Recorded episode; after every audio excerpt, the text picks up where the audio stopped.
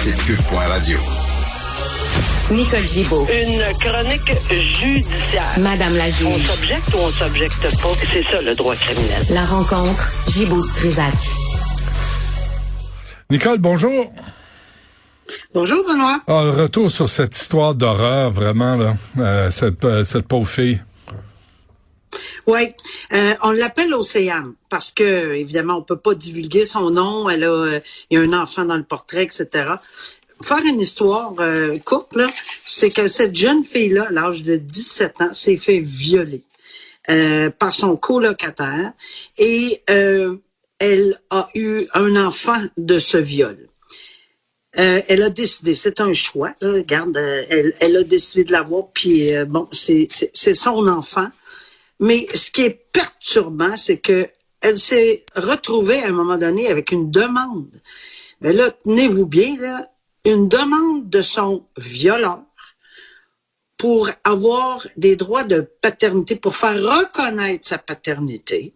Et après ça, éventuellement, j'imagine, faire un, je sais pas, en tout cas, on veut même pas l'imaginer. Cette jeune fille-là, tellement courageuse, tremblait de peur, évidemment, de revoir son agresseur, mais elle a tenté par tous les moyens de faire euh, arrêter cette procédure. Il y a une chose, puis c'est le tribunal là, était absolu, le juge était absolument pas en faveur. Il n'y avait pas le choix parce que le code civil permettait ce, co- ce, ce test de paternité. C'est pas la, c'est pas le, le, le jugement du tribunal qui était pas correct. C'était vraiment le code civil. Et elle a réussi. Puis ça, bravo, là. On, on lui devra ceci probablement pour le restant de nos jours. Elle a réussi à faire changer le code civil. Maintenant, c'est interdit ce genre de demande, c'est des, un refus de filiation automatique. Quand on est en mesure de prouver que c'est du viol, là, Bravo. euh, que l'enfant va naître du viol. Et cet individu-là a eu une sentence quand même de cinq ans et presque et demi euh, de détention. Et là, parce que cette loi-là a changé, ils ont modifié les avocats d'Océane, ont modifié leur requête pour se présenter au tribunal parce qu'il y avait droit d'autre chose, là, puis ils voulaient s'assurer que c'était bouclé à jamais, parce qu'il y avait eu un désistement, mais il était pas sûr, parce que il voulait pas jamais que ce, cet individu euh, re- revienne pour quelque raison que ce soit. Mais évidemment, quand il a vu euh, il a tout de suite arrêté sa demande de paternité, là, quand il a vu que la loi a changé, whoop, il a reculé. Mais est-ce que est-ce que c'était satisfaisant pour les avocats d'Océane? Non. Et avec grand courage, il est retourné devant le tribunal cette semaine pour essayer de faire clore tout ça. Mais ce qu'elle ne savait pas et que les avocats ne savaient pas, il est sorti de prison. Alors, elle est obligée d'y faire face, mais là, ils ont pris plein de mesures. Mais elle a tellement de courage Ouais. qu'elle a même pas reculé encore une fois. Elle s'est présentée. Moi, j'applaudis le courage de cette jeune dame-là euh, qui va avoir une super belle vie, j'y souhaite, avec son enfant qu'elle adore parce que tout ce qu'elle fait, c'est pour cet enfant-là.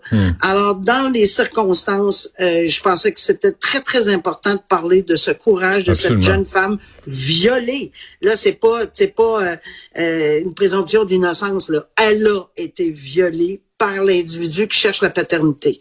Parce que c'est hors de l'ordinaire là pour moi. Là. Mais- et ça, Mais elle a euh, réussi à faire changer. Ça, Nicole, ça, ça change. Là, on parle même pas de jurisprudence. Là, Là, ça, ça change. Là. On est, on négociera pas. là. C'est, c'est désormais comme ça.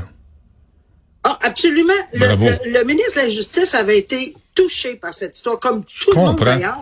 Ouais. Puis le juge aussi avait été touché, mais il n'y avait pas le choix, il avait les mains liées parce que la loi, le Code civil ne le permettait pas. Ça n'a pas pris de temps. Là. Immédiatement, ils ont fait une nouvelle loi. Il lui avait promis, d'ailleurs, le ministre de la Justice avait promis, écoutez, ça n'a pas de bon sens. Tout le monde s'est offusqué. Ils ont changé la loi et maintenant, c'est un refus de filiation. Bon, ça, c'est une bonne Alors, nouvelle, bravo. tant mieux. Merci, Nicole, pour celle-là. On, va, on les prend toutes, hein, ces temps-ci, là, les bonnes nouvelles, Oui. parce qu'elles sont rares. Euh, et euh, tu veux parler de, d'espionnage international? Ben, c'est parce qu'on n'a pas vraiment parlé jamais, mais c'est parce que c'était devant jury et de un, c'était long.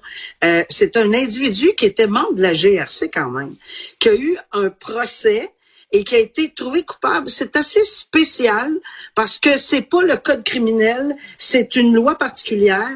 Et, et, il est passible de 20 ans de prison. Mais là, il est complètement déboussolé euh, parce que je pense que la couronne veut demander 20 ans c'est des, il y a, y a, plusieurs choses dans cette, dans ce dossier-là, Benoît, qui est très, très intéressant, mais euh, que la couronne euh, a la langue liée.